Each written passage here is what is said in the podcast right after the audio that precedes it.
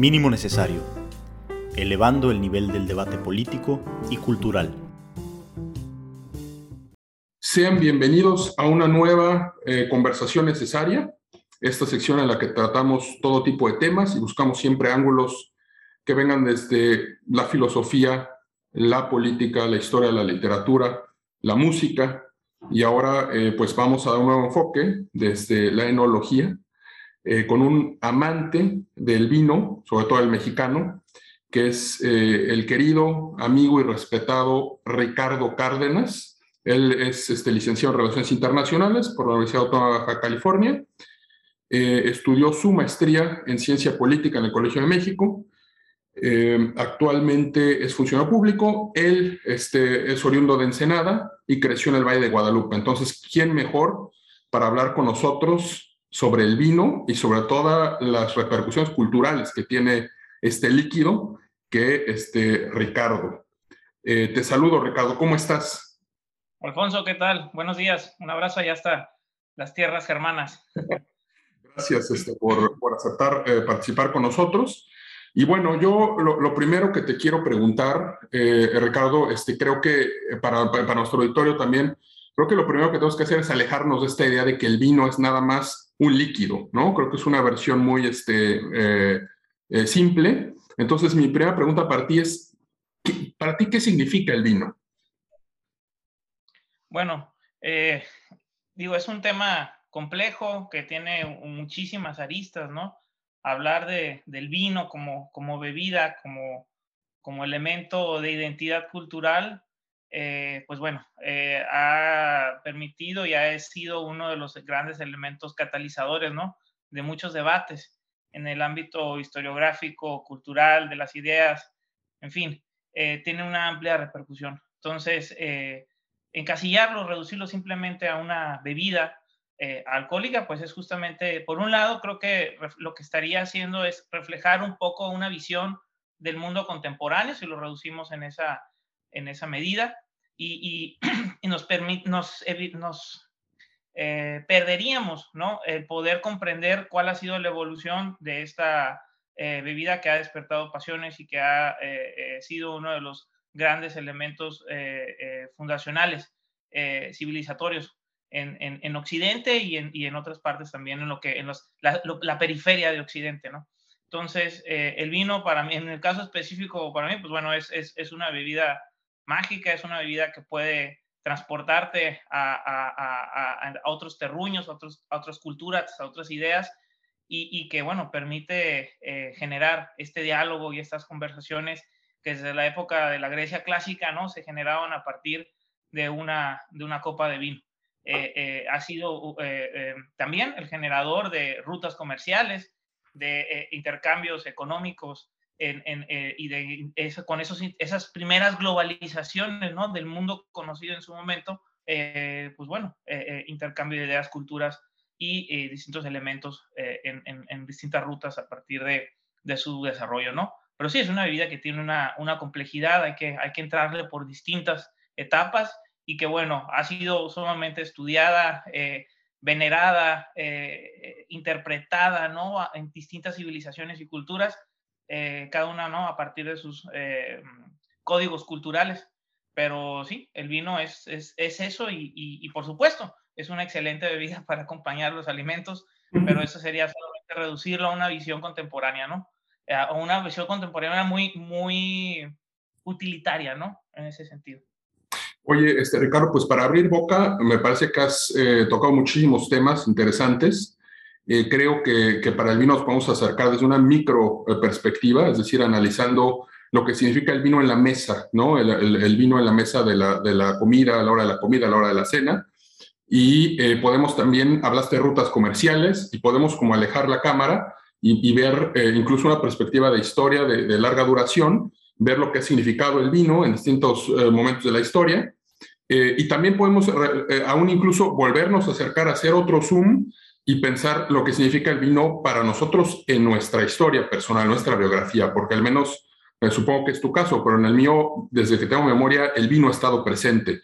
Sea, o sea, no quiero decir así como que nos embriagábamos desde los tres años, pero eh, aunque sea en la parte eh, cultural, en la parte religiosa, por ejemplo, pues está, aunque uno no sea, no tenga una religión, por ejemplo, en nuestro caso mexicano, católica, romana, pues culturalmente, eh, ya sea en los museos, en las pinturas, en la música, en el tema eh, este de, de, las iglesias, está pues esta connotación del vino, sagrada del vino, ¿no? El vino como la sangre de Cristo, o el vino milagroso, como en las bodas de Caná, ¿no? Estas bodas, este pasaje bíblico en el que eh, Jesucristo transforma agua en vino para eh, este, llenar un, banquete.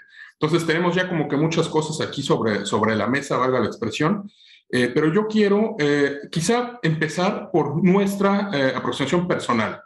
Y para hacerlo, quiero leerte un pequeño fragmento de Sergio Pitol, este, este libro que se llama El viaje, es sin duda uno de los escritores que a mí, a mí más me gustan, mexicanos, donde eh, narra, pues él estuvo este, como diplomático en muchos países de Europa del Este y estuvo en Rusia, estuvo en muchos lados. Y aquí tiene una entrada, este, este libro es un libro, este, digamos, interesante porque es una mezcla ensayística como de diario y mezcla una, este, eh, pues sus impresiones en, Georgia, ¿no? En esta eh, este, zona este, de Europa del Este. Y eh, te quiero leer este, este, este pasaje porque quiero que me digas después, para, o sea, cuál fue tu primer contacto con el vino. Pero bueno, eh, empiezo. Las botellas, eh, Sergio Pitol fue invitado a un banquete con intelectuales, etcétera, en Georgia, y él lo anota en este diario. Las botellas de un vino casi negro circulaban sin cesar. Hubo un momento en que todo el mundo hablaba sin saber con quién. Mi intérprete vertía al francés frases sueltas de aquí y allá palabras que no se enlazaban con nada o en lugar de traducirme cosas que me interesaban, lo que hacía era describirme los gestos y movimientos de los personajes, lo que me hacía sentir en un escenario actuando una pieza de Ionesco. ¿Qué es lo que dijo esa señora joven que hizo reír a todos? Preguntaba yo, y él respondía, aquella mujer no es tan joven como usted podría creer, y ya, ya acabó por sentarse. Mire, al fin se llevó la cuchara a la boca. O a la pregunta sobre qué hablaba en su brince el director de la asociación, él respondió, el tamadá levantaba el cuerno de la abundancia con la mano derecha. A su vecino le sirvieron caviar y ahora se pasa la mano por la chaqueta para sacudir de la manga los residuos. Pero, ¿qué es lo que dice el tamadá en este momento? insistía yo. Dice que la naturaleza se venga de nosotros y que cada día que pasa su venganza será mayor.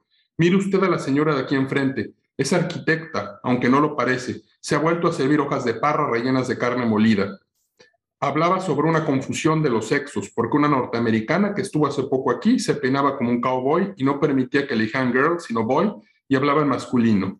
Decía, por ejemplo, nosotros los muchachos de Oklahoma. Me puse a hablar en un ruso pésimo con un otro vecino de, mesa. Me pareció entender que habían comido con ellos hace muy poco en este mismo restaurante Bob Dylan y otros amigos suyos, entre los cuales estaba la mujer que insistía en que era un boy, invitados por Eugeni Eushenko con quien debían ahora estar en su villa en alguna de las playas famosas, Batumi o Sujumi, lugares que me gustaría conocer como mero turista. Volví la vista al otro lado de la mesa y vi que un tumulto se había agregado al banquete. Han añadido mesas y sillas y el grupo se hacía inmenso. Nos habíamos apoderado de la terraza entera. A ratos los músicos se nos acercaban, tocaban sus instrumentos junto a nosotros y todos cantaban hermosa interminablemente. La risa era explosiva y contagiosa. Contra todas las advertencias del doctor Rodi, mi médico de Praga, bebí como un descosido sin sentir la menor molestia. A veces me irritaba el excesivo nacionalismo de algunos comensales, puesto que a medida que el licor se imponía, el sentimiento de raza crecía en ellos y me provocaba hacer escenas, a citar a Thomas Mann y mencionarle su concepto de ciudadano del mundo. Y a la pureza de la sangre que se pavoneaban, yo hacía elogios desmesurados al mestizaje. Le recordaba que Pushkin era mulato y brindé por él. El protocolo, la concepción misma del banquete georgiano, no favorece la comunicación a dos. Bueno, aquí lo dejo, estimado Ricardo, pero eh, creo que Pitol, pues en esta escena, describe muy bien cómo todos, todos nos transformamos con el vino. No solo el agua en, en, vino, sino también nuestra persona la mutamos. Entonces, eh, asociamos generalmente el vino con banquetes y con fiestas. Mi pregunta primero para ti es, eh, ¿cómo fue tu primer encuentro con el vino y de dónde nació esta fascinación, amén de, de, provenir de una de las regiones vitivinícolas más importantes que es el Valle de Guadalupe. Sí, fíjate que curiosamente eh, el estar acá en, Ensenada, crecer en mi infancia, ¿no? Tenerla en el, Valle de Guadalupe, eh, pues precisamente estos paisajes, esta este entorno, ¿no? Eh, socioambiental en torno a, este ecosistema, ¿no? A estos ecosistemas, esos corredores ambientales ecológicos que son propios de las zonas vitivinícolas, eh, eh, pues bueno, había esta concepción en el imaginario, ¿no? Como, como, como, como te imaginas, ¿no? Tus, tus recuerdos de infancia, ¿no? Los olivares, los viñedos, este chaparral, ¿no? Las montañas, eh, con sus estaciones de clima muy, muy marcados, ¿no? Invierno, lluvioso, frío, el verano, cálido, tórrido, con otoños ya también este, mucho más cambiantes, ¿no? el cambio de los paisajes.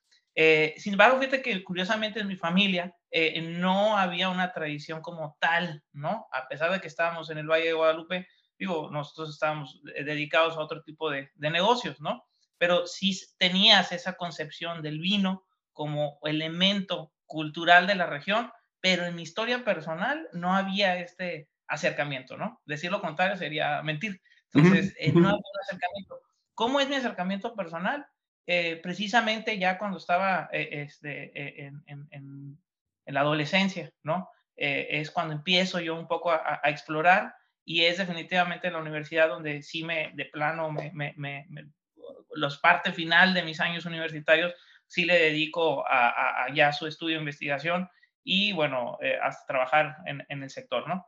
Pero sí, es, es, es, ese es un poco el desarrollo personal, ¿no? Sin embargo, el Valle de Guadalupe como tal, y no, quisiera concentrar esta charla en, la región, simplemente eh, eh, eh, para decir el, panorama a aquellos que, no conocen ¿no? o que no, han tenido la oportunidad de visitarlo, pues sí tiene una tradición muy larga, muy antigua de producción vitivinícola, hablando en términos de Baja California, que es una zona recientemente joven, ¿no? incorporada a la historia moderna, contemporánea de, nuestro país, pero para términos locales, pues sí es este, antigua, ¿no? Eh, desde la primera arribo de justamente rusos molocanes que estaban asentados en la zona donde Sergio Pitol este, está haciendo esta narración del banquete georgiano. Los molocanes son una secta disidente de la ortodoxia. Ellos, eh, eh, pues bueno, las represiones aristas los hacen que se vayan a las periferias del imperio ruso, específicamente a la zona de la Transcaucasia, donde está Georgia, Armenia y lo que ahora se le llama Azerbaiyán,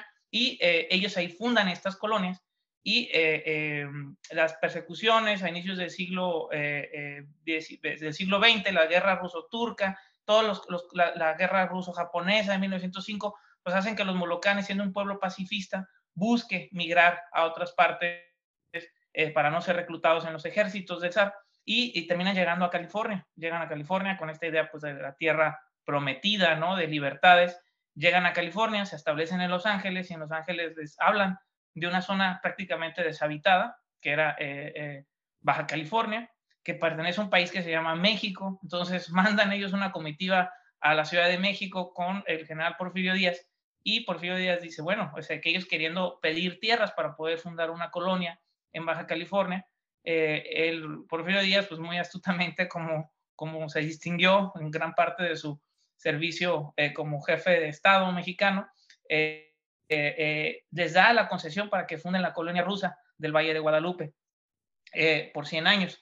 Y así es como los rusos molocanes llegan. Esta gente que viene con esta tradición de climas mediterráneos, como es el sur de, la Transcaucasia, del Cáucaso, detectan que la zona tiene las mismas condiciones climatológicas para producir vid, esa vid que ellos estaban conocían y, trabajaban en Georgia, en Armenia, y eh, empiezan a desarrollar la vitivinicultura aquí en, el, en, la región de, Ensenada. Es así un poco la, la, larga historia que tiene para la zona la producción vitivinícola, pero en el caso específico mío es un poco más de un, un descubrimiento personal y de redescubrir mi entorno, ¿no? O sea, eh, a veces cuando creces en un espacio como que no, no lo logras valorar, pero es cuando sales, cuando vas al extranjero, cuando tienes oportunidad de contrastar eh, otras visiones cuando realmente pues logras eh, revalorar y reapreciar el paisaje, el ecosistema y el espacio donde estás, ¿no? Entonces, eso es un poco más o menos mi, trayectoria y, bueno,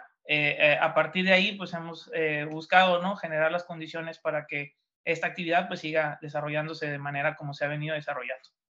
Oye, Ricardo, quiero más adelante también que nos hables un poco de,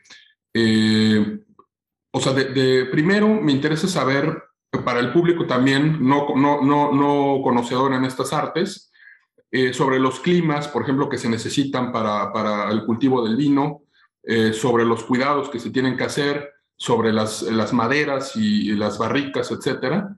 y a lo mejor nos puedes hablar un poco del mosto y de las distintas fases del vino, pero antes de eso, quiero, ahorita hablabas un poco del Valle de Guadalupe y que tú descubriste, tuviste, digamos, que salir eh, un poco como Ulises, ¿no? Ir por a, lo largo del mundo y volver, ¿no? A Ítaca. Y, entonces eh, es, eh, uno está a veces inserto en el paisaje, en un paisaje cultural. Y como dices, solo la manera de como descubrir lo que tiene ese paisaje cultural es salir y verlo desde fuera. y eso me hizo pensar todas estas, porque con el vino también, además de, estas cosas, cuestiones filosóficas, cuestiones históricas, comerciales, tocamos un tema también que es el de la nacionalidad, de la identidad y no tanto, o sea, no, no tanto un nacionalismo agresivo, que puede tener esas notas, sino también una necesidad humana por identificarse como grupo humano.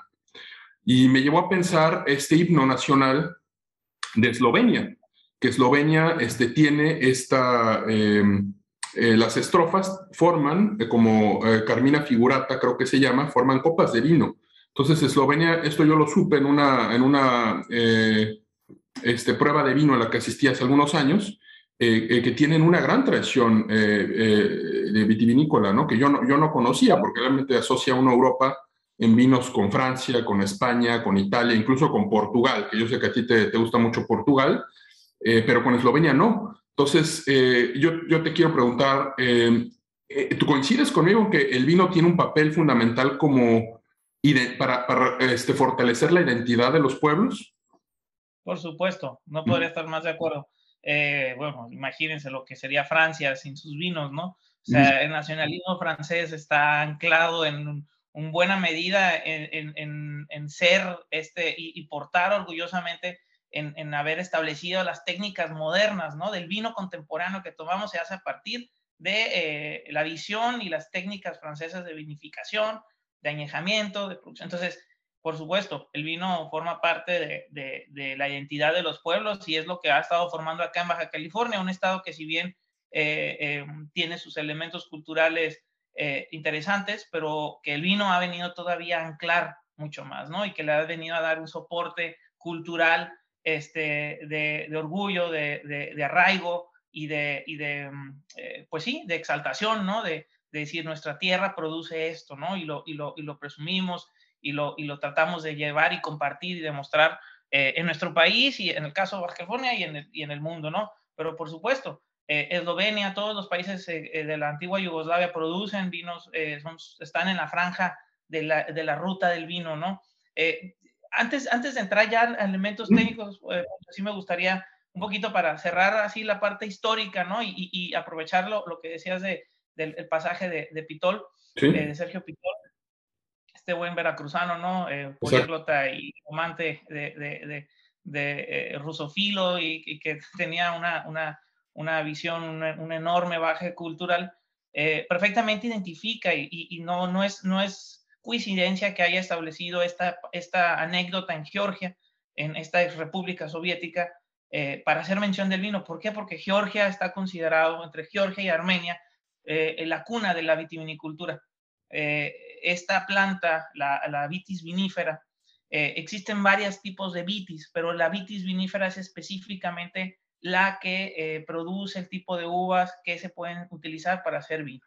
Es una planta rastrera, trepadora, que solamente con la intervención humana es como se puede producir vinos de alta calidad. Es, es la mano del hombre, la intervención del hombre la que permite estos, eh, esta producción de vinos eh, de calidad, porque de lo contrario, si se deja a la vitis vinífera eh, su desarrollo por sí misma, pues bueno, se va a expander hasta, hasta donde pueda, hasta donde permita, y eso qué es lo que evita, pues que la, la producción de vinos de calidad pues se diluya, ¿por qué? Porque la planta está concentrada su energía en expandirse. En cambio, cuando la controlas, la reduces, la vas tratando, pues permites que esta energía y esta fuerza de la vid, pues se concentre en su producción eh, eh, de uva, ¿no? Entonces, ese es básicamente el origen de la vitivinicultura. A partir de ahí, estamos hablando del año 6000 antes de Cristo, es alrededor, es lo que dicen los científicos, los historiadores, lo que, las pruebas que se han encontrado arqueológicas. los georgianos aseguran que ellos son el, origen del primer vino. los armenios dicen tienen la, la, bodega más antigua hasta el momento registrada por la humanidad, es la cueva de Arení, una zona que sigue produciendo vinos hasta la actualidad. Y bueno, en esa cueva es donde se han registrado las, pruebas de carbono 14 que registran eh, restos de vino, ¿no? Eh, entonces, es en esta zona de Transcaucasia eh, donde se va a empezar a, producir de una forma ya consciente, ¿no? Por, por, el hombre entre, entre Georgia, Armenia el norte de Irán, los montes sagros. Irán es muy importante, bueno, Persia, actualmente Irán, la antigua Persia, eh, los Montes Sagros, es ahí donde eh, eh, los científicos y los historiadores establecen el área originaria. Por ejemplo, la antigua Mesopotamia, ¿no? La bebida de, Mesopotamia era la cerveza y era una bebida netamente humana, o sea, era, era, una bebida que no necesitaba, que necesitaba la intervención del hombre para poderse desarrollar. Sin embargo, con el vino, la concepción mística, filosófica va a ser distinta. ¿Por qué? Porque uno va a ser su eh, escasez. No se podía producir en las grandes cantidades como sí se podía hacer con la cerveza. Entonces esto lo que hace, esta escasez, lo que hace es pues, que le da una plusvalía y que fuera una bebida exclusivamente para ciertos sectores de las clases sociales, en el caso de Mesopotamia. Eh, eh, hay grabados cuniformes en el Museo de Londres, ahí están, del rey Ashurbanipal, donde está él con una copa de vino en algunos banquetes, en fin, eh, eh, desde esa época al, vino se le empieza a llamar como la cerveza de las montañas. ¿Por qué? Porque si uno ve la geografía del creciente fértil, eh, Mesopotamia, pues esta tierra de entre ambos ríos, ¿no? El Tigris y el Éufrates, el origen de la, de la civilización, ¿no? De la vida urbana como tal. Pero este, si uno ve la geografía, va subiendo conforme se va hacia el norte, hacia las montañas del Cáucaso y la península de Anatolia, se llega a la, a la altiplanicie armenia, ¿no? Que es, toda esta gran eh, meseta por el lago Van, el río, el, el, monte Ararat, y es ahí donde estas, en estas montañas donde se generan las primeras vitis viníferas. De ahí baja por los ríos Tigris y Éufrates, bajan los galones llenos de, de, de vino, y a partir de ahí pues empieza a distribuir por todo el Medio Oriente y del Medio Oriente, por supuesto, a la cuenca del mar Mediterráneo, para después pasar a, a Grecia, Italia y en fin el resto de los países europeos y el norte de África. Sin embargo, es ahí el origen, ¿no? El punto de encuentro de, eh, en este territorio, en este espacio geopolítico que históricamente ha sido el encuentro y choque y de culturas, civilizaciones y de imperios, ¿no? A la fecha lo seguimos viendo con toda esta turbulencia que hay sistemáticamente en el, en el Medio Oriente, pues es ahí el origen de, de, la vitivinicultura como parte ¿no? del, del, consumo humano y de que se va a empezar a conceptualizar al vino como eh, eh, una bebida casi de poderes místicos, religiosos, curativos, en fin. Eh, uno revisa los textos, ¿no? De, las, de, las, de los clásicos, de, la, de cómo se interpretaba, por ejemplo, el vino en la antigua Persia, y bueno, es, es fascinante, ¿no? Cómo se le empieza a dar esta conceptualización de una bebida mágica. ¿Por qué? Porque el proceso de fermentación que se da de manera natural en el vino y que logra convertir el azúcar de la uva en alcohol, pues no lo conocía la, aquellas civilizaciones, ¿no? Nosotros tenemos el privilegio de vivir en una época contemporánea donde ya ha habido avances tecnológicos, científicos que nos permiten comprender este, cuál es el proceso. Sin embargo, en aquella época no existía. Entonces, eh, que eh, unas uvas fueran transformadas en una bebida que tampoco se, se, tenía mucho conocimiento de qué era el alcohol, este, pues esta intoxicación que se generaba pues se le otorgaba una, eh, eh, un poder místico, religioso y sagrado, ¿no? Es por eso que el vino va, va, va a tener esta concepción,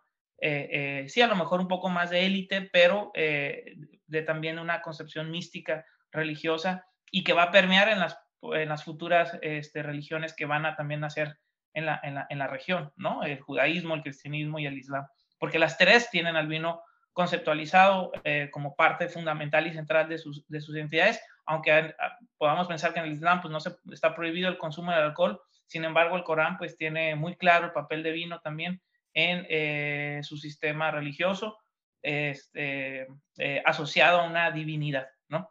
Entonces es, es básicamente ahí el, el, el, el, origen de todo, de todo esto que estamos hablando posteriormente, ¿no? Oye, qué, bárbaro, este, ahora sí nos hiciste un, gran recorrido, un, gran arco trazaste por todos estos orígenes míticos de la bebida.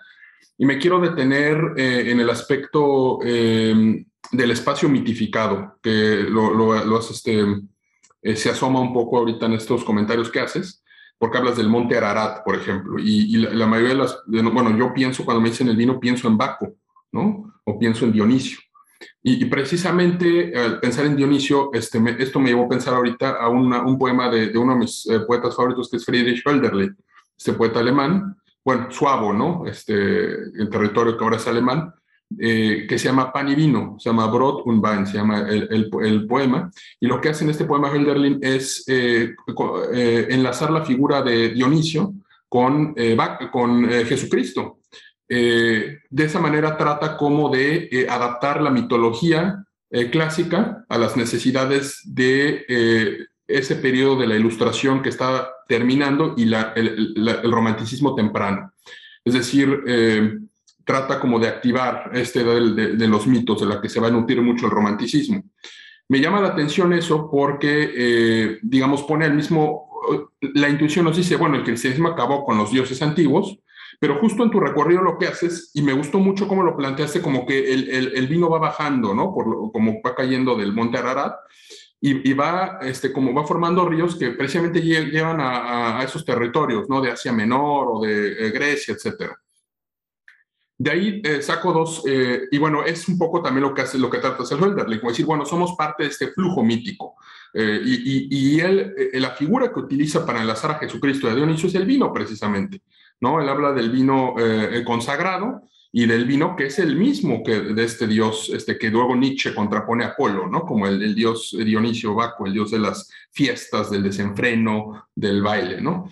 Eh, eh, bueno, eso por un lado, el vino como, como, como una manera que nos permite viajar por distintas épocas, pero también tocaste este tema, tocaste, estamos ahorita hablando del vino como la idea de identidad de los pueblos. Y pienso, por ejemplo, en Armenia, que Armenia es un pueblo amenazado constantemente por sus vecinos. Y me hiciste pensar ahorita en estas cruces. Ellos tienen también esta tradición de la cruz. Creo que se llama Yakhar, ¿no? Estas cruces que labran en las piedras. Eh, eso, gracias por, la afronciación. Eh, y, entonces, eh, mi pregunta para ti sería, ¿tú consideras que el vino le ayuda a Armenia a defenderse o a, a afirmar su identidad en momentos difíciles? Porque eh, estoy pensando en otros eh, países como Polonia. Polonia dejó de existir por, por, por muchos años y lo que, lo, lo, que mantuvo el espíritu polaco a veces fue la religión, ¿no? el, lenguaje, fueron otros eh, factores, no necesariamente el, ¿no? el espacio.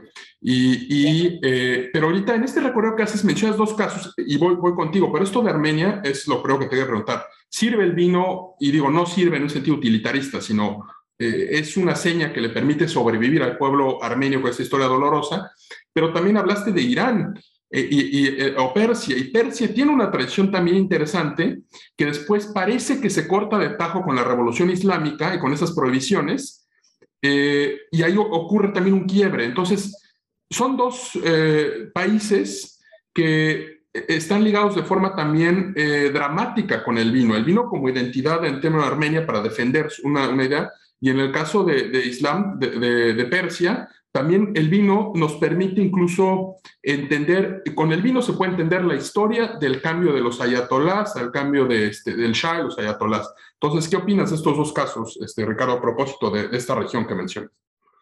Bueno, ahí este, lo que hablábamos ahorita de la parte de simbolismo eh, eh, identitario, ¿no? Y el vino como elemento fundacional eh, de estas identidades.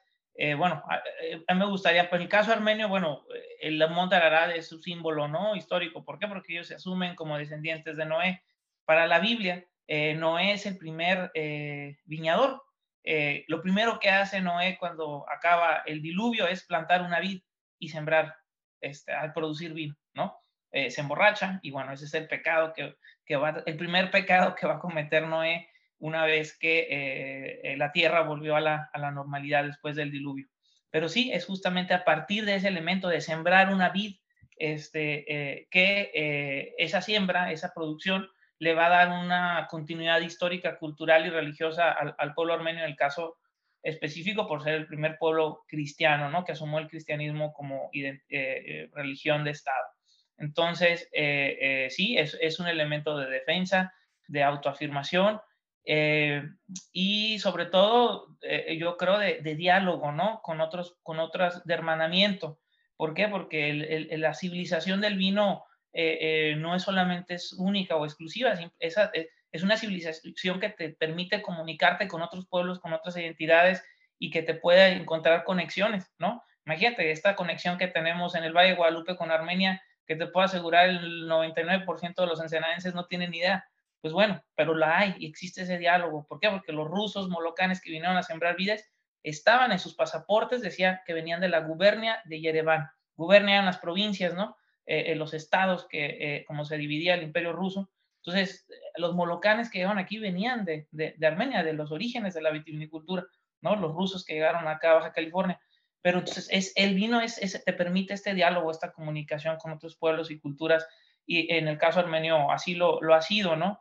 Desde la época, eh, eh, eh, bueno, a lo largo de su historia, y por supuesto, ya en, tiempos modernos, en la Unión Soviética siguieron siendo grandes productores de vid, vid que era utilizada para hacer brandis más que vinos, pero que en la época ya de la caída, después, posterior a la caída de la Unión Soviética, pues ya toda esta diáspora armenia dispersa alrededor del mundo, pues ha regresado con inversiones, ¿no? Para recuperar estos viñedos históricos, armenios de Argentina, armenios franceses, este, de Estados Unidos, que están recuperando estos viñedos y le están dando nuevo impulso, ¿no? a, la vitivinicultura en la, en la, zona.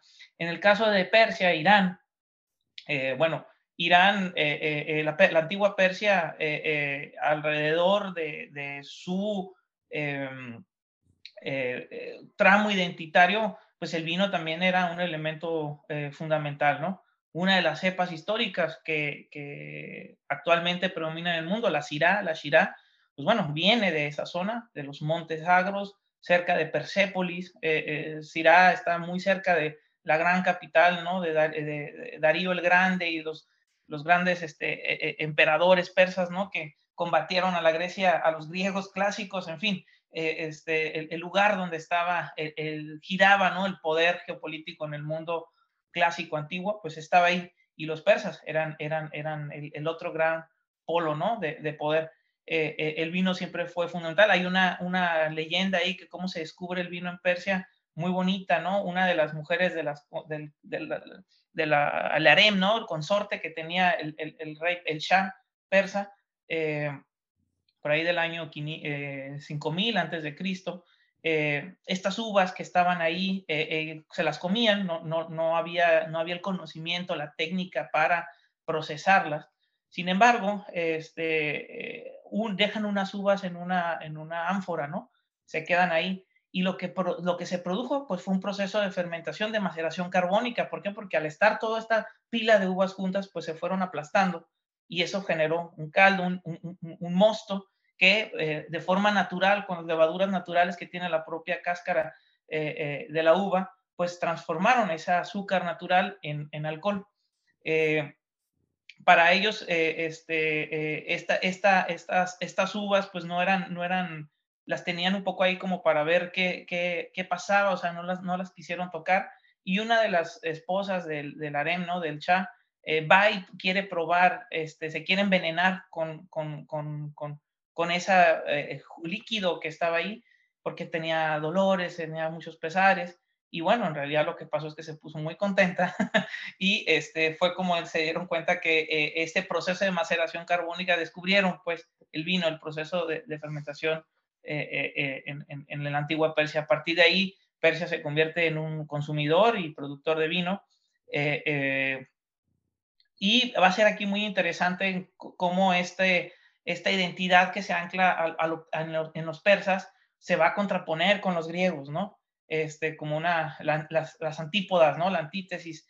Los griegos cuando empiezan a tomar vino lo hacen de una forma en la cual buscan diferenciarse de los persas, ¿no? ¿Por qué? Porque los persas eran los que se exceden, son los que eh, no reducen, no, no, no. En la antigua Grecia el vino se, se reducía con agua, era la forma civilizada en cómo se tenía que tomar, no era tomarse el puro mosto líquido directamente, eso era ser un poco bárbaro. Entonces, ¿por qué? Porque era lo que hacían los persas. Entonces, en Grecia se hacía, se, reducía, se hacía más líquido y de esa manera, eh, eh, pues los efectos del golpe de alcohol, ¿no? Al, momento de ingerir la bebida, pues eran menores y permitía conversaciones más largas en, el, en los simposios o en los eventos donde se, se, consumía este, e, el vino. Pero es justamente, se, se, va a se va a traslapar, ¿no? Se hace una diferenciación en cómo eh, la manera persa de tomar vino versus la manera griega, este, dando origen a la concepción de este oeste que hasta la fecha pues seguimos viviendo, ¿no? En, en el mundo contemporáneo. Eh, y ahorita que hablas de Persepolis, por asociación semántica me vino a la cabeza pues la, esta eh, cómic que después hizo película de Marianne Satrapi de Persepolis, que lleva ese título, que no tiene que ver con la, con la, la ruina arqueológica, eh, ni con estos este, eh, leones alados y demás, sino eh, es la historia de esta, de esta chica que vive ese cambio este, cultural en, en, Irán de los finales de los años 70. pero hay una secuencia muy, para mí, muy simbólica de, ese, de esa historieta o de esa película, que es cuando llegan unos guardias a revisar que no, que no se esté tomando vino, a, catear la casa y corren a, tirar el vino eh, este, eh, por el excusado. Entonces, eh, después ya uno cuando empieza como a investigar más se da cuenta que al final, pues como todo, ¿no? O sea, cualquier régimen nunca puede controlar cada aspecto de la vida cotidiana, entonces había momentos en los que estas vigilancias pues realmente se hacían de la vista gorda y, y, entonces se generó un mercado negro de vino, según es lo que entiendo, ¿no? En estos... existe, existe en el Irán contemporáneo, ¿no? Eh, eh, algo ahí, no, digo, estamos dando como saltos históricos así de, de, la antigüedad al mundo contemporáneo, ¿no? Pero sí, efectivamente, en, en, el Irán contemporáneo hay eh, producción de vino clandestino, de consumo local, de consumo de casa, o sea, es, es eso es la, como se ha generado este mercado, ¿no?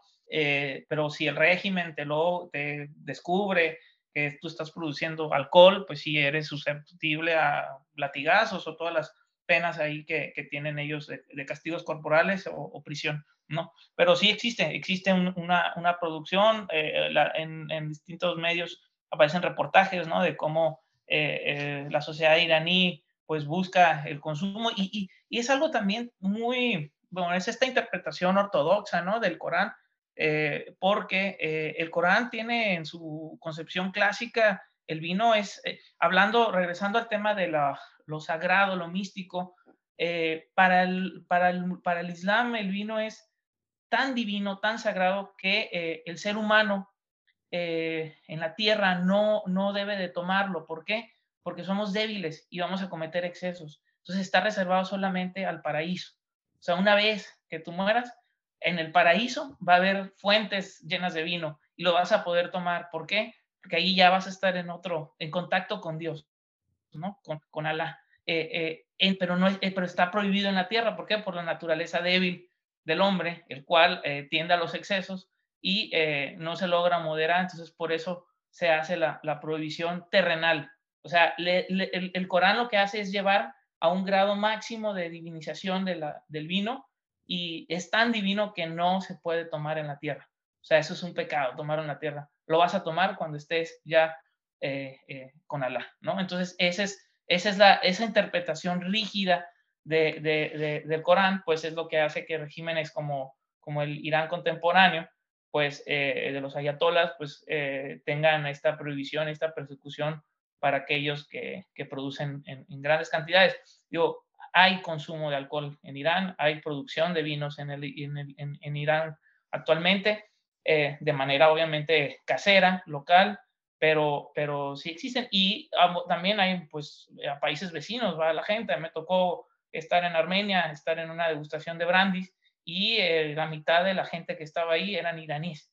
O sea, y todos iban un poco a, a, a probar coñacs, a probar brandis, a probar vinos, o sea, era, un poco como el desfogue, ¿no? De, de este régimen eh, autoritario, este, extremista, con, pero pues tienes al lado al vecino armenio, cristiano, secular, donde puedes ir a tomar alcohol sin problema alguno, ¿no? Entonces, eso es un poco lo que, como funcionan las dinámicas ahí de la, de la zona entre estos dos, dos países que, por muchos años fueron enemigos también. la Armenia clásica, una de sus grandes, este, la, la, identidad cultural y religiosa armenia se forma en contraposición de lo persa, ¿no? persa es el gran hegemón de la, de la zona, los, los armenios como los primeros que combatían eran contra los persas, mientras Occidente estaba discutiendo este, en el concilio de Nicea y de Milán, todas las concepciones que van a regir al cristianismo occidental, a Roma, este, los armenios que ya eran cristianos estaban defendiendo a la cristiandad en contra de los reyes, de los eh, chas persas, ¿no? Entonces, eh, eh, no tenían tiempo, pues, para participar en estas discusiones cuando tenían que defender a la cristiandad en el campo de batalla, ¿no? Pero sí era es justamente esta, esta contraposición de estos dos países, de estas zonas, a partir también de, de, de, de un producto como es el vino. Me, llama, me, gusta que, hayamos eh, llevado a los que nos están escuchando a esa región para hablar del vino, porque creo que el sentido común nos hubiera llevado por, por, por Francia o por Portugal o España o Italia, ¿no? Entonces, creo que, que, ya ganamos mucho al momento de como hacer patente que existen estas regiones. Y es más, tú nos has esclarecido que el origen proviene más de Armenia o está más ligado allá que este, a lo que dictaría el sentido común. Eh, ahora, eh, pues sí, dimos estos brincos, pero estuvimos, digamos, concentrados en una parte geográfica y hablamos, hablamos también de eh, el vino como, como en su función, digamos, mítica para separar o para crear identidades. Pero ahora, yo lo que también me interesa como, como hablar contigo es, y, y lo, lo, un poco lo mencionas hace rato, que el vino también hermana pueblos. Eh, lo que también creo que sucede es que una región vitivinícola, por el clima, por el tipo de suelo, etcétera, no conoce de fronteras políticas. Entonces, eh, yo te quiero preguntar, o sea, según entiendo, por ejemplo, el Palatinado, o hay, partes en Alemania que están colindantes con Francia, y a pesar de que este, cada región es, impresionante, yo en un viaje que hice, por ejemplo, al sur de, de Alemania, a esta parte de Maguncia, a esta parte de, de Tubinga, que es donde este, está muy arraigado esa cultura del vino. Incluso ahora en, verano fui a un pueblo que se llama Weinsberg, que es como la, traducción sea como montaña del vino, y tiene esta traducción de que el gobierno les permite a las casas eh, fungir como restaurantes familiares por cierto tiempo cuando tienen la cosecha del vino. Entonces ponen una, una escoba horizontal arriba del marco de la puerta y contratan temporalmente algunos meseros, sacan tres mesitas y, se arma como que el restaurante, ¿no? Para, para probar el vino. Eh, y de hecho ese, ese, ese pueblo alemán pues vive alrededor del vino. Uno va al cementerio y las, las, las, este, las criptas tienen este, eh, grabados eh, viñedos. O sea, la gente quiere seguir cultivando su viñedo después, ¿no? Si es que hay un después por lo que ellos piensen. Y, y, sin embargo, las asociaciones míticas o las ideas míticas, la gente que está viendo hablaba, por ejemplo, de los bombardeos y de que la gente se, se, escondía y, por ejemplo, están los, los viñedos y hay unas como casetas de madera donde la gente se resguarda del calor en verano para ir a ver las, las cuando está este, viendo sus viñedos.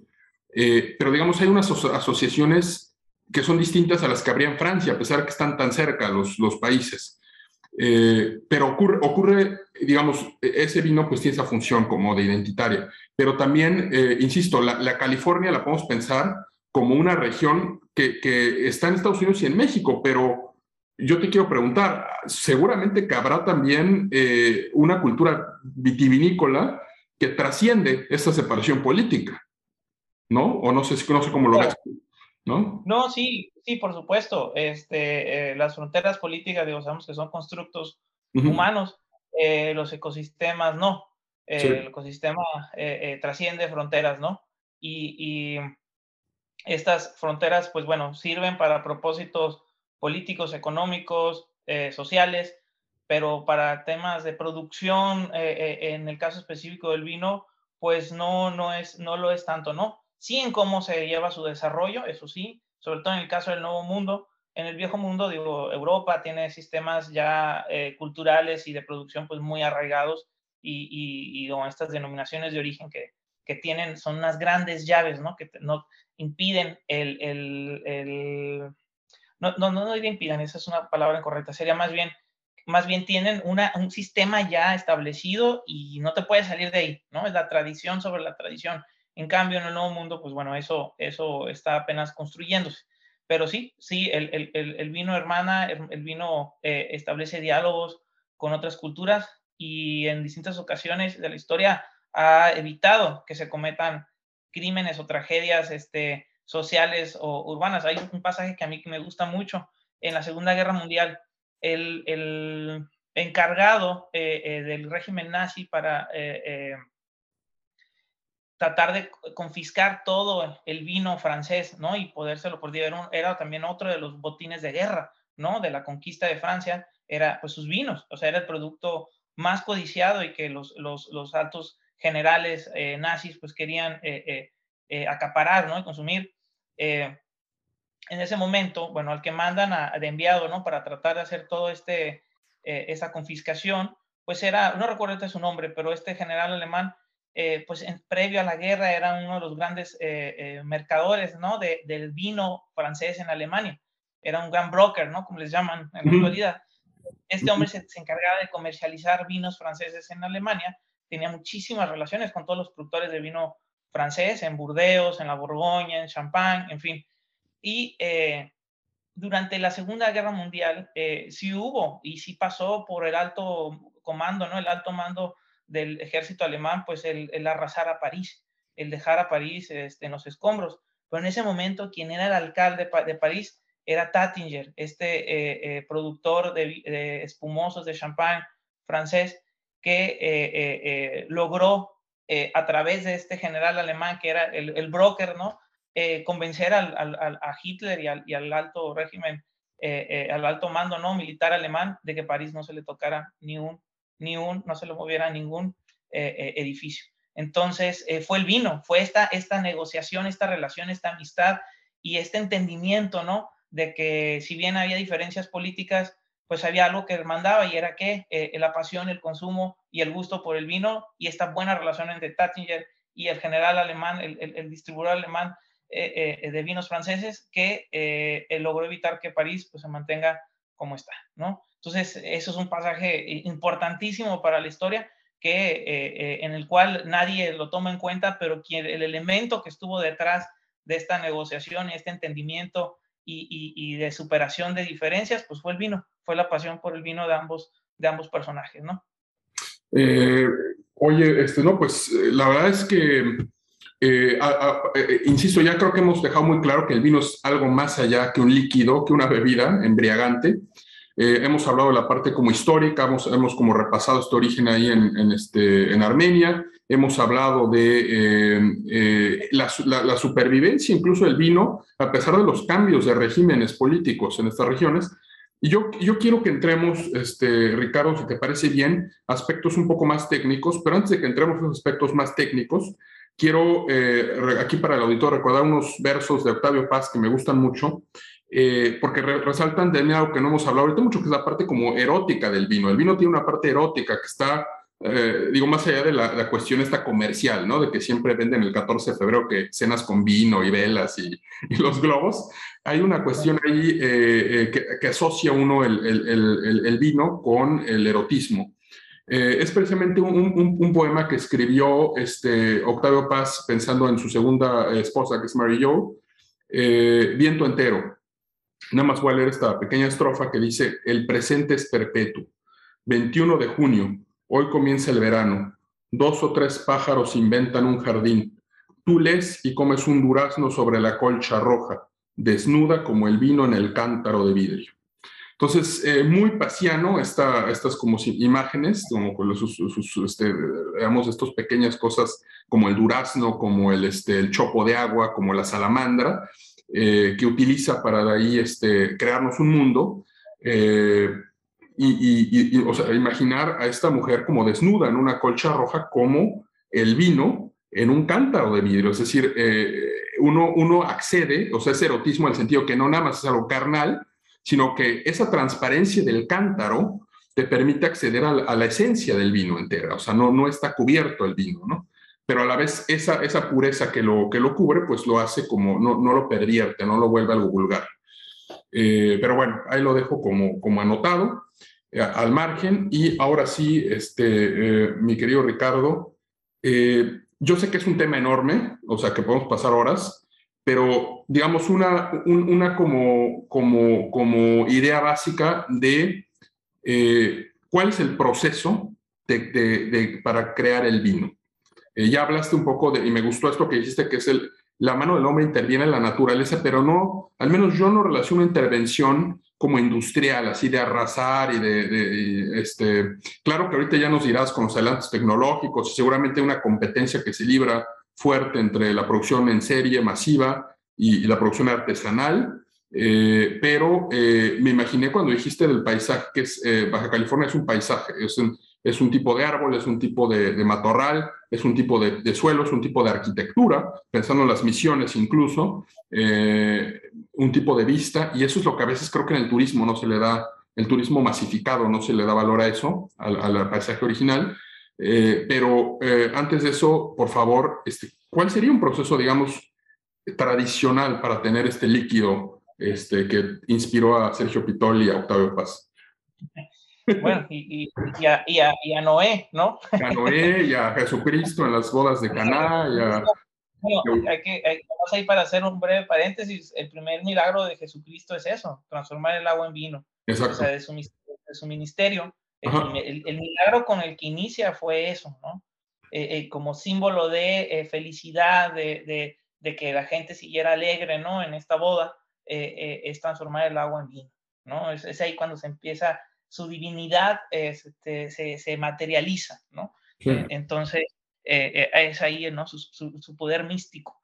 Entonces, es, es, habla de, de, la concepción, ¿no? De, la, de cómo se, se encuentra eh, arraigado, ¿no? En este paisaje cultural de, de la humanidad. para ser así muy breve, si el vino tiene distintas fases y o con los adelantos tecnológicos pues cada vez hay mayores este, elementos, ¿no? En los cuales se va eh, adicionando, ¿no? Al proceso de, producción. Sin embargo, eh, eh, pues todo empieza en el viñedo, ¿no? Todo empieza en la tierra, es a partir de ahí lo que te va a dar el carácter, el destino y la identidad de, los, de cada uno de los vinos. sin, sin, sin, sin, viñedo, pues es difícil el que puedas tener vinos con carácter, con personalidad, es el suelo, la tierra y el agua lo que te va a permitir eh, eh, eh, pues darle toda esta categorización a los, a los vinos en distintas regiones del mundo, ¿no? Y, lo que va a hacer que unos sean más preciados que otros.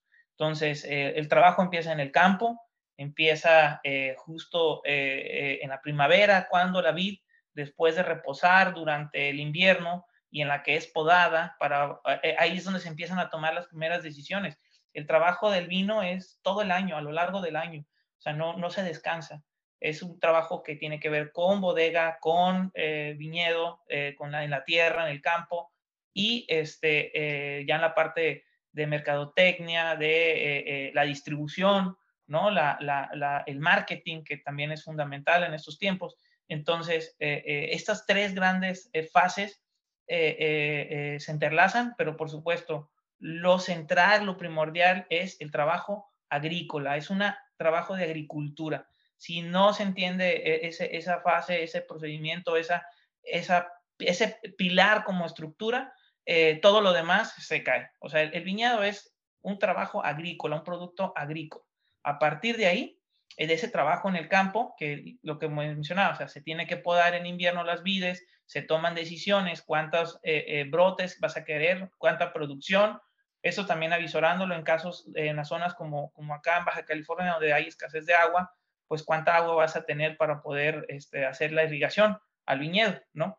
Entonces, eh, eh, en el caso de zonas semiáridas como acá, eh, esas decisiones se toman en zonas como el norte de Europa o zonas con, con, con mayores niveles de precipitación, pues ahí no es necesario irrigar, ahí lo que se quiere es, es estresar la vid. Acá están ya sobreestresadas, acá lo que hay que hacer es aliviarles el estrés. Entonces, todo depende, ¿no? el, el proceso va a ser dependiendo del contexto, del entorno, las condiciones climatológicas que tienes, pero bueno, básicamente es así en invierno. En la primavera la, planta va a empezar a florecer, va a empezar a brotar. Eh, este, eh, le llaman, hay un lagrimeo, ¿no? Del brote, que es una especie de resina eh, que empieza a salir. Y es ahí que la vid sale de su periodo de, de, que está invernando y eh, despierta, empieza el florecimiento y de esas flores van a, surgir, van a surgir los futuros ramos, ¿no? Los futuros racimos. Eh, eh, hay un proceso ahí en, cuando ya empieza a formarse el pequeño racimo, que se le llama ya cuando empiezan a engordar y se empiezan a hinchar los granos de, la uva, ya, para, ya estamos entrando ya al, verano. En verano, bueno, para esto, todo este tiempo, a lo largo de todo este tiempo, pues hay que estar muy cuidadosos con el tema de las plagas, ¿no? Eh, en zonas cercanas a las costas o con altos niveles de neblina, pues se generan también muchas plagas. Entonces, eso hay que mantener ahí con, con el, bueno, aquí hay dos, dos, dos, dos vías, ¿no? El uso de, de agroquímicos o este, eh, técnicas biodinámicas, ¿no? Eso es, es, básicamente agricultura ecológica versus, pues ya los productos comerciales químicos, que bueno, por supuesto, también son, son válidos. Digo, ahorita han estado pues en la mira, ¿no? Y han sido fuentes de altas críticas. Sin embargo, digo, eh, eh, tampoco se les puede negar su, su, impacto positivo, ¿no? A lo largo de la historia y que, bueno, es ahora sí una decisión de mercado, de concepción filosófica, de lo que quieres proyectar, ¿no? Pero bueno, se controlan las plagas a, lo largo de, este, de, este, de la primavera, el verano, y eh, conforme van engordando los, los, racimos, ¿no? las uvas, eh, se llega a un proceso de, se le conoce como el embero. El embero es ya cuando empiezan a pigmentarse.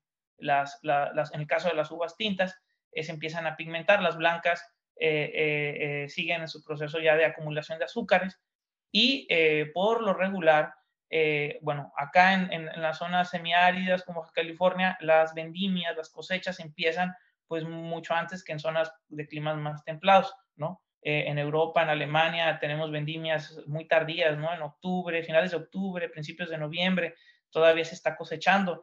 Acá en zonas cálidas, pues eh, las blancas empiezan desde, desde julio, este, y algunas, hasta algunas tintas como la tempranillo, en fin, y agosto, septiembre, todavía ya octubre también se alcanza a, piscar algo, pero este, ese ya es el proceso ya de la cosecha de la vendimia, ¿no? Que estamos entrando ya directamente una vez que se termina el proceso de pigmentación, el embero, eh, eh, se cosecha, eh, ya bueno, se, tiene que esperarse un poco a ver, estar siempre checando los, los, los grados de concentración de azúcar y de acidez, son los grados BRICS, eso, eso va a permitir que pues ya la decisión ahí tanto del, del ingeniero agrónomo, del viticultor, como el enólogo pueda este, tomar la decisión a cuánto azúcar tú quieres tener para el tipo de vino que vas a querer producir. Si vas a querer vino robusto, pues con, con, mucha potencia y todo, pues vas a tratar de que tenga mayores cantidades de azúcares. Si quieres vinos mucho más ligeros, mucho menos concentrados, más, más bebibles de día a día,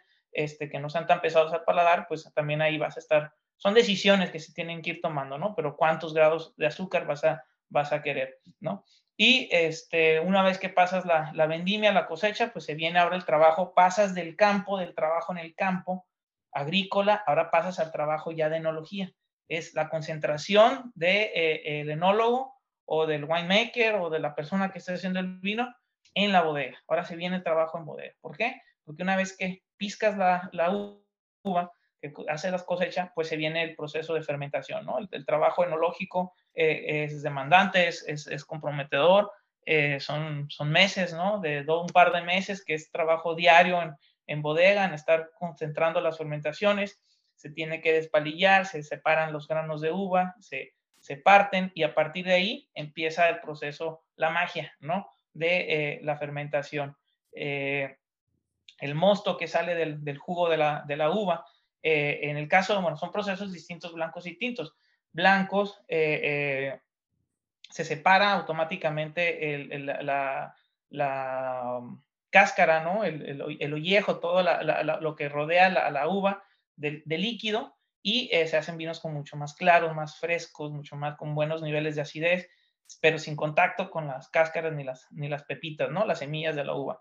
En cambio, el tinto, pues sí hay un contacto con este, eh, eh, eh, la cáscara y pues el, el, contacto va a ser dependiendo también qué es lo que quieres hacer. Si quieres un vino con colores muy densos, muchos polifenoles, de extracción de sabores, pues vas a hacer varios remontes al día, estás constantemente viendo que la fermentación no se detenga. Hay que hacer propicio para que las levaduras puedan transformar ese azúcar en alcohol, ¿no? Tienes que tenerles todas las condiciones adecuadas para que las levaduras hagan su trabajo, ¿no? Y que no se detengan. Para que no pues, se, detiene, pues se viene un serio problema ahí en volver a reactivar el, proceso de fermentación. Entonces hay que, hay que hacer todas las condiciones para que ese microorganismo pues genere esa, esa bebida mágica, ¿no? Eh, y eh, bueno, eh, se termina el proceso de, fermentación alrededor de unas, unas dos semanas, dependiendo. Son unos vinos que llegan a, a, fermentarse en 10 días. Es un poco más o menos el ritmo, ¿no? Que le vayas haciendo, marcando, todo a través de un control de temperatura, porque es la temperatura la que nos va a llevar, va a ir, va a ir controlando el procedimiento rápido de, de transformación del azúcar en alcohol por parte de, las levaduras. Actualmente se le agregan levaduras eh, eh, industrializadas a los vinos y es por qué, porque permite, es ahí el juego, ¿no?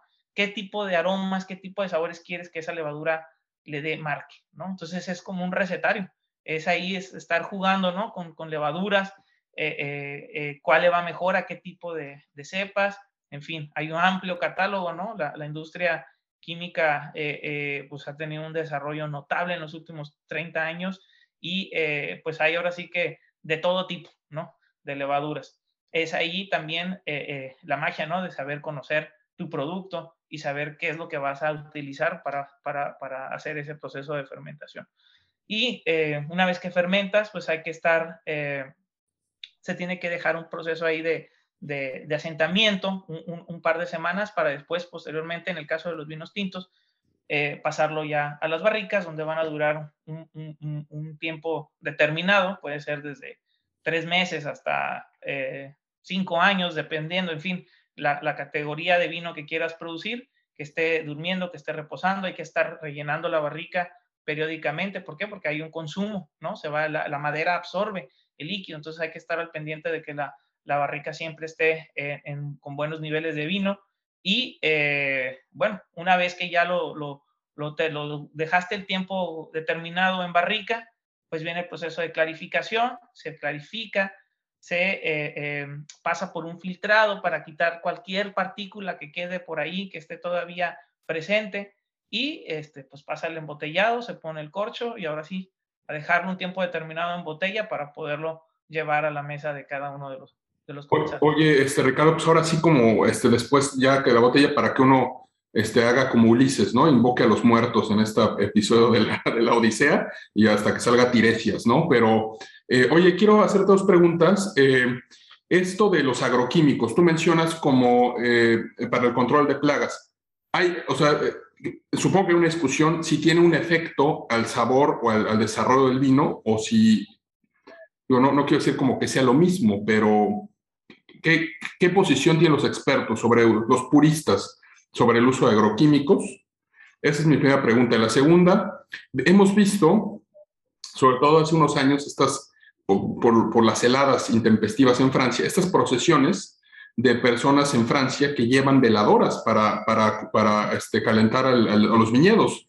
Eh, eh, te quiero preguntar, este, ¿qué es, este, ¿cuál es la función exacta para nuestro auditorio de eso? y, a la vez reflexionar en voz alta que creo que todo este proceso que nos describes es una, hay lecciones para la vida, ¿no? O sea, en esto de que te dices que hay que alimentar, o sea, la barrica de madera que dices que absorbe el vino, también recoge un tributo, ¿no? Para sí, y a la vez te devuelve, me imagino que cuando la vuelvas a rellenar, te devuelve también parte de lo que se llevó. Eh, al momento, como dices, es un proceso de agricultura, entonces hay un momento de, que, de, palpar o de tocar la tierra y de, trabajarla, la, labranza originaria. Eh, y ahí también supongo que hay momentos de desesperación, cuando una helada, un mal clima, un granizo te pueden destruir la vendimia. Entonces, eh, ¿qué opinas de esto que te pregunto, del tema de los este, agroquímicos y esto de las veladoras y de, y de estos, estas lecciones de la vida?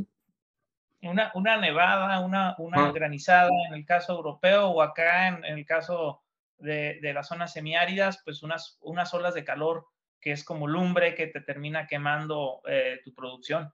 Entonces, es, este, es, es, es, esos son los, los grandes desafíos, ¿no? Que es parte del reto, ¿no? Que significa la producción vitivinícola, ¿no? La toma de decisiones, ¿no? En qué momento, en qué lugar, eh, eh, cuándo, por qué. Y bueno, el vino en buena medida va a responder a eso también. No puedes tampoco tratar de cubrir, sino que digo, claro, hacer, hacer el mejor esfuerzo, pero hay elementos y hay decisiones que se van a ver reflejadas en el vino, ¿no? Y no lo puedes evitar y, Y, es parte de lo, de, lo, interesante, ¿no? De esto, de entender y comprender por qué supo así. Eh, pues bueno, se tomó una decisión que fue tal, cosechar tal fecha. A lo mejor no tenía eh, los grados que hubiéramos querido, pero pues eso era lo que se, creyó conveniente en ese momento, ¿no? Y punto, no puedes hacerle para atrás. Eh, en el caso de los agroquímicos, bueno, hay, ahí unas posiciones encontradas, ¿no? Ahorita en la época contemporánea, pues estamos viviendo un proceso de buscar regresar a lo más natural posible, ¿no? Eh, eh, eh, hay un poco como un descrédito, ¿no? Al avance científico, al proceso científico, como método, al método científico, ¿no? Como garante, ¿no? De mejora de las condiciones de vida de la humanidad. Entonces, en esta discusión o este debate, eh, pues por supuesto los procesos eh, de producción en el mundo del vino pues están también, entran en el mismo paquete, ¿no? Eh, hay un, por cierto, un, un, germano parlante que fue el, que empezó a hacer toda esta revolución, ¿no? Y esta antítesis, ¿no? en contra del uso de agroquímicos, que va a ser Rudolf Steiner. Él era, bueno, fue el creador de la biodinámica y lo que busca, esta, la biodinámica lo que busca es, pues, conectar los ciclos productivos de la vid con los ciclos lunares, ¿no? Todo a partir de las fases lunares es como se van a establecer las fechas del día de fruta, el día de tierra, el día de... O sea, entonces, esos, eh, las decisiones las vas a ir tomando a partir de los ciclos de la fase lunar. Es un poco regresar al, conocimiento eh, eh, previo, ¿no? Al desarrollo del método científico, ¿no? Entonces, un poco regresar a los orígenes de, de, la humanidad, ¿no? Y del hombre en conexión con la naturaleza y su entorno. Entonces, Steiner, pues es justamente eh, el que empieza a, plantar todo este regreso, ¿no? A, eh, a las fases previas del desarrollo del método científico y como una alternativa, ¿no? y pues también una crítica, ¿no? Al, al, desarrollo tecnológico que, bueno, tuvo una parte muy positiva, pero también una parte negativa, ¿no? Y lo vimos en el siglo, a lo largo del siglo XX. Entonces, Steiner eh, lo que busca es esta, esta búsqueda de eh, técnicas eh, orgánicas o naturales para la fertilización y el fortalecimiento de la vid, ¿no? a través de compostas, a través de infinidad de, técnicas que no, no, requieren forzosamente agroquímicos, ¿no? los expertos yo creo que, o sea, hay, estos simplemente son lo que, lo que si uno analiza el debate, no quiere decir que sea algo mejor o peor, simplemente son dos eh, formas de entender y proyectar eh, la producción de vino, ¿no? Eh, yo creo que hay, hay proyectos que me ha tocado ver que unos donde sí siguen utilizando agroquímicos, hay otros en los que han mudado a la biodinámica y, este, o sea, y, son las mismas personas, los mismos, pero tienen estas dos concepciones y juegan con ambas, ambas teorías, ¿no? Entonces uno puede contrastar, ¿no? Los proyectos enológicos, vitivinícolas, y dices, ah, mira, o sea, esto se entiende por, porque es un vino biodinámico, este, a lo mejor tiene a lo mejor una concepción mucho más, este, eh, eh, a lo mejor un poquito más de turbidez, no, es tan, tan, no está tan clarificado, no está tan estable, con una buena estabilidad. Y hay otros vinos, pues que sí, los, los sientes como la estructura, ¿no? Y como un vino de libreto, ¿no? Así, tal cual. Entonces, es, es simplemente, en términos eh, de salud, que sería yo creo que la parte eh, importante, ¿no? Eh, el uso a lo mejor de, agroquímicos en, en, en, algunos eh, casos, pues sí hubo excesos, ¿no? La, por ejemplo, la, la, en la Unión Soviética, que, que, tenía estas grandes plantaciones de viñedos, hay que recordar, la URSS fue, llegó a tener la segunda superficie más grande del planeta de viñedos. Entonces, y con esta concepción comunista, ¿no? De todo masificado, industrializado y grande, pues usaban muchos agroquímicos. Eso sí fue un exceso, ¿no? Cayeron en un exceso de la industria química. Sin embargo, este, en cantidades moderadas y con una buena regulación, no hay un impacto negativo en la salud humana. O sea, este uso de agroquímicos no, no hay, hay, hay, o sea, no, no, no, no se les puede condenar, pues, o sea, o, vincular directamente a alguna enfermedad o algún caso específico, está científicamente comprobado, ¿no? Que el uso eh, pequeño, ¿no? En moderación de estos agroquímicos para eh, controlar plagas o ayudar a la, a que pervivan ¿no? los vinos por más tiempo, su conservación, pues no hay una, una afectación eh, en salud como tal. Y el caso biodinámico, pues bueno, son parte de las nuevas tendencias, el vino natural, los vinos naturales en los que cuales eh, no se quieren, no se, no se utilizan ni siquiera levaduras extras, ¿no? Sino que con la pura levadura que contiene la, la, la uva, en la cáscara de la uva, pues se hace la, la, fermentación. Entonces, yo creo que aquí esto es parte de la riqueza del mundo del vino. No, no me atrevo a decir que uno es mejor que otro, simplemente son más opciones y eso para los que nos gusta el, tema, pues muchas más posibilidades de, de, diálogo y de más conversaciones. Oye, este, Ricardo, pues ya este, hay tanto que nos queda, yo creo que daría para una segunda plática uh, fácil, eh, que estoy seguro que tendremos, eh, pero eh, ya este, como para este, ir cerrando, quiero hacerte dos últimas preguntas. La primera es que nos des como un panorama de los tipos de uvas. yo sé otra vez que te pongo en aprietos porque es un tema que llena enciclopedias, pero al menos, porque hablaste, por ejemplo, de la uva, Shiraz, ¿no? Y, y, esa uva también tuvo un destino político, ¿no? Fue afectada por un cambio político. me gustaría saber como qué tipos de, una como taxonomía de manera rápida, y, lo último que te quiero preguntar es, eh, son tiempos difíciles para el vino, ¿verdad? Porque con esto también del coronavirus, eh, pues eso afecta directamente a, los, eh, a las personas que se dedican a, degustar vino. amén de todo el, tema de la producción, amén el tema de, de, las rutas comerciales que se entorpecen.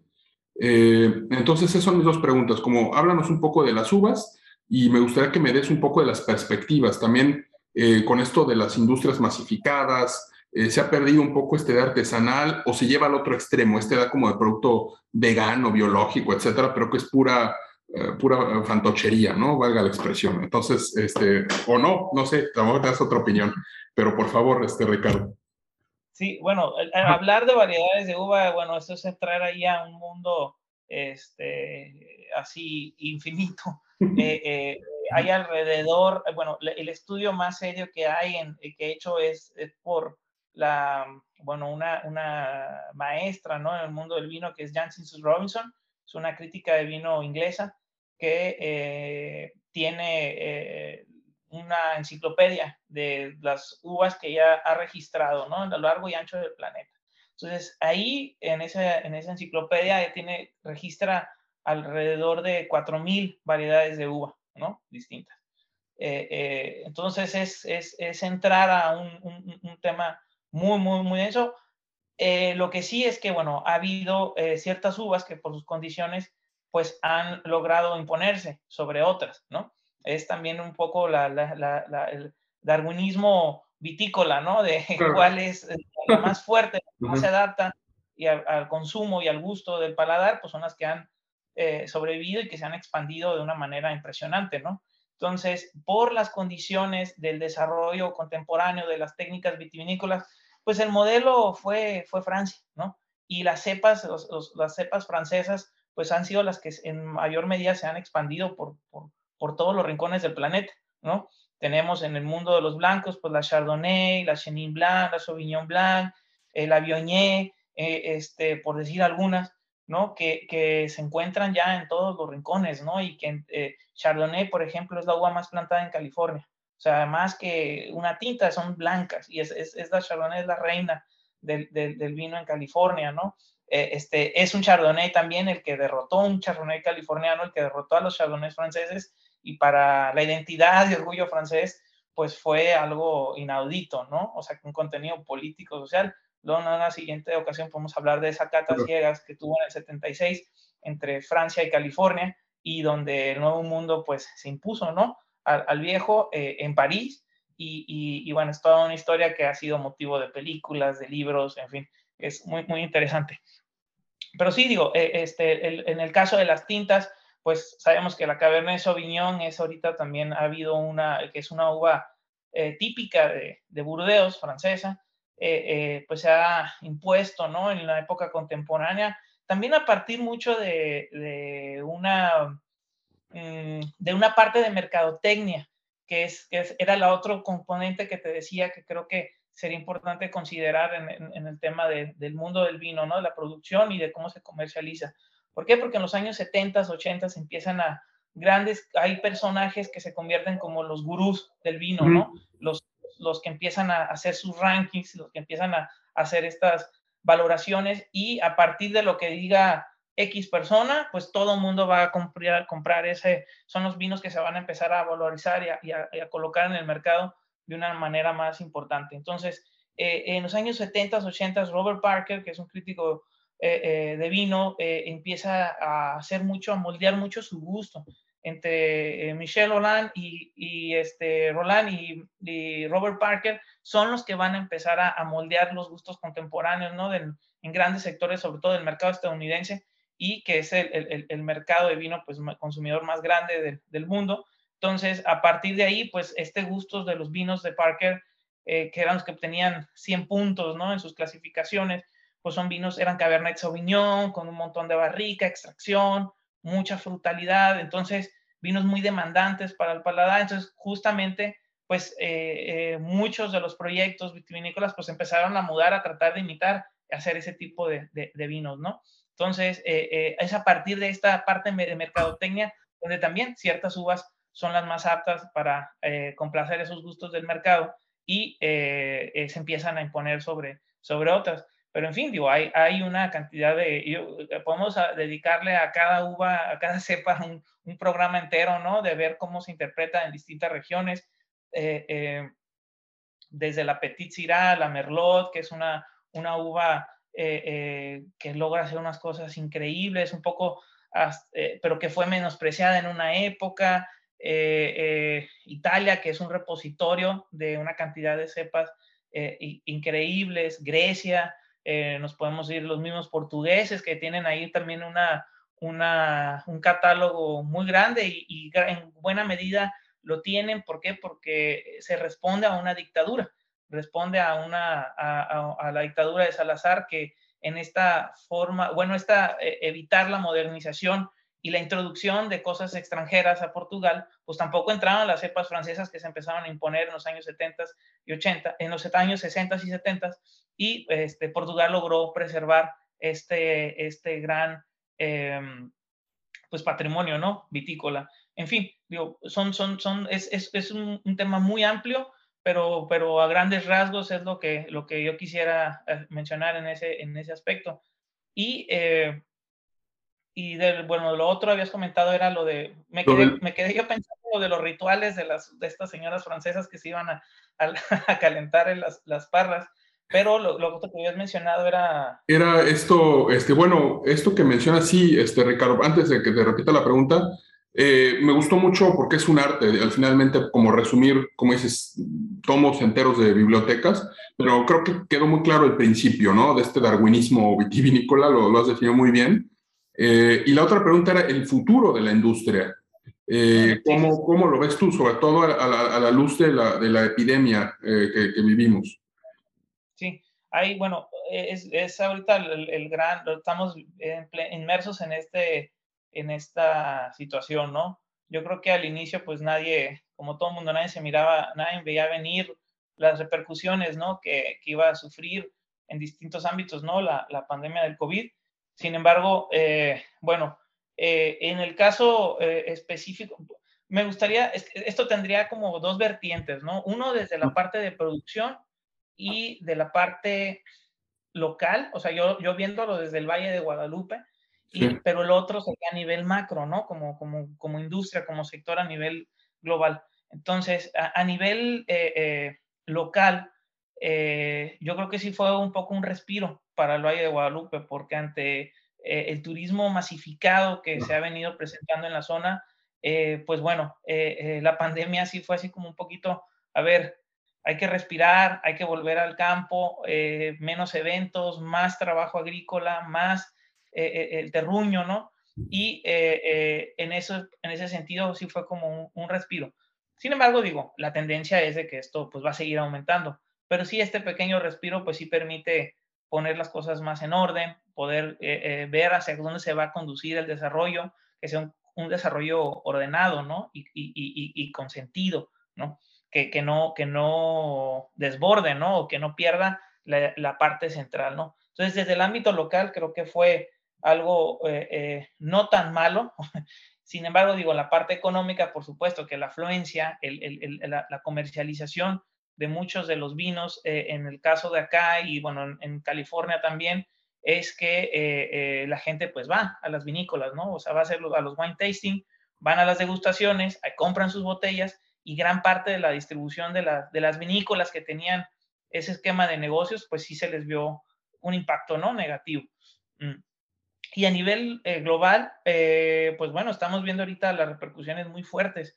Eh, estaba leyendo el otro día que en Estados Unidos, o sea, ha caído el consumo muy, muy, muy grande eh, eh, y esto está, y la producción también, entonces esto está haciendo que el vino encarezca sus precios y si de por sí no es un producto que sea, eh, digo, hay de todos tipos, ¿no? Pero este, un vino de rango medio, pues bueno, va a encarecer todavía más su, su costo, ¿no? Entonces eso es lo que pone, eh, eh, bueno, si tenemos eh, ritmos de consumo disminuyendo con precios más altos, pues esto avisora que se va a ir achicando todavía más el mercado, ¿no? Esto pasa en el caso de los grandes mercados, Estados Unidos, Francia, España, Italia, pero en el caso mexicano este, tenemos una tendencia de consumo a la alza y esas proyecciones están de aquí a 2050. Entonces, yo creo que para, para México, yo creo que hay una, un, se está despertando este gusto, este interés por el tema del vino. somos el país que tiene el mayor ritmo de consumo en el planeta eh, eh, junto con los portugueses, entonces somos de los pocos países que tenemos un ritmo de consumo al alza, junto con los chinos también. Entonces, eh, eh, México es, es, es, un mercado en estos momentos muy interesante, donde hay eh, gusto y donde hay, primero, querer eh, conocer y explorar lo que se produce en nuestro país y, y también el, el diálogo con, con, el mundo, ¿no? Con el exterior. tan es así que el próximo año Ensenada va a ser la, la sede del de, eh, Congreso Internacional de que organiza la Organización Internacional eh, de la Vid, es como las Naciones Unidas del Vino, y este, la sede es Ensenada, va a ser el Valle de Guadalupe, entonces se viene todos los ojos del mundo, el del mundo vitivinícola van a estar acá en, en Baja California. Oye, este Ricardo, pues eh, bueno, pues entonces también yo creo que ahí hay una, es una oportunidad también para visitar eh, Ensenada, ¿no? Para visitar el Valle de Guadalupe. Eh, a pesar de que hay otras regiones, está en México, ¿no? O sea, ya no nos dio tiempo de hablar, por ejemplo, de Tequisquiapan y de Querétaro y de todas estas. Me parece que han, han, han, han, hecho cosas, ¿no? O sea, han activado un poco nuevo con esta ruta del pan y el, el queso y el vino, ¿no? Creo que hasta hay un festival que hicieron, ¿no? Sí, Aguascalientes, Coahuila, que tiene Ajá. pues la, la, vinícola más antigua en nuestro continente, ¿no? Entonces, eh, sí, hay, en México tiene una tradición importante digo, los, los ojos eh, recientes, ¿no? El boom del vino mexicano en los últimos 20, 30 años, pues ha sido acá en Baja California, sin embargo, hay otras regiones que también están eh, creciendo y creciendo de forma muy interesante. Chihuahua también por ahí está haciendo cosas padres, Guanajuato, San Luis Potosí, en fin, este, hay otras regiones, sin embargo, pues sigue estando acá anclado el, el, el, el gran eh, eh, tema de producción y de, y de, y de, pues fueron los primeros en competir ¿no? a nivel internacional, entonces por eso la, la atención hacia, hacia Baja California. Y otra parte muy importante que no lo mencionamos, pero que habías este, mm. planteado ¿no? al inicio de la charla, Baja California es el único parte de nuestro territorio que se encuentra en esta franja mundial del vino, mm. es de los grados 30 latitud eh, sur al 50 latitud norte. Entonces, si uno se fija en esta franja, este, eh, que es prácticamente desde eh, el sur de Washington, bueno, en el, caso del Pacífico del norte de América, de América del Norte, va a ser alrededor del de sur de Washington, del estado de Washington, Estados Unidos, hasta justamente acá, Ensenada. Acá estamos en el, para, en el, el, grado 32, latitud norte. Entonces, el resto del país queda fuera de esta eh, franja mundial del vino. Eh, eh, sin embargo, bueno, por otras condiciones, hay microclimas que permiten la producción, ¿no? Altura, son vinos más de montaña, entonces eso permite que, que la vid pueda desarrollarse en buenas condiciones. Sin embargo, en términos, si nos vamos al, al libro de texto clásico uh -huh. de Francia del vino, es eh, 30 latitud norte al 50, ¿no? Si nos vamos al 50 en Europa, pues estamos allá en, en Alemania, estamos en Champagne, estamos, Baja California más o menos se, se, podría posicionar como al sur de España o el norte de África. Es un poco que son zonas de producción vitivinícola, ¿no? Es la cuenca del Mediterráneo. Oye, pues este Ricardo, pues te agradezco mucho. Este, lamentablemente llegamos a esta eh, fin de esta deliciosa charla. Ya hasta me dieron ganas de tomar vino ahorita.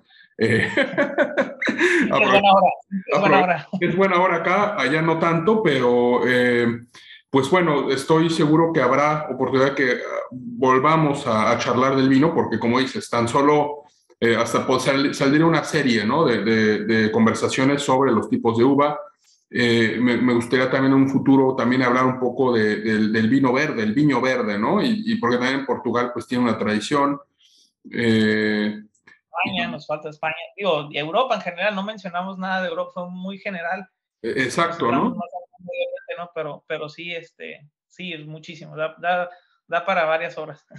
Y, y, justo eso me quisiera rescatar, ¿no? Que, que, que, sin mencionar como los lugares comunes de España, de la Ribera del Duero, del, etcétera, eh, de Italia, eh, llega, tuvimos una charla riquísima, ¿no? Entonces te agradezco mucho por eso y eh, pues aquí seguimos para cuando quieras, es tu casa y invitamos a todos a que nos sigan, a que visiten nuestra página minimonecesario.com.mx, ahí encontrarán los textos en menos de siete minutos, los distintos podcasts y pues sigamos conversando, sigamos este, hablando de estos temas que nos importan y de temas que tocan una diversidad de ángulos, ¿no? Ya vemos que el vino no nada más es una bebida, sino que tiene eh, unos eh, eh, correlatos filosóficos, literarios, poéticos, culturales, etc.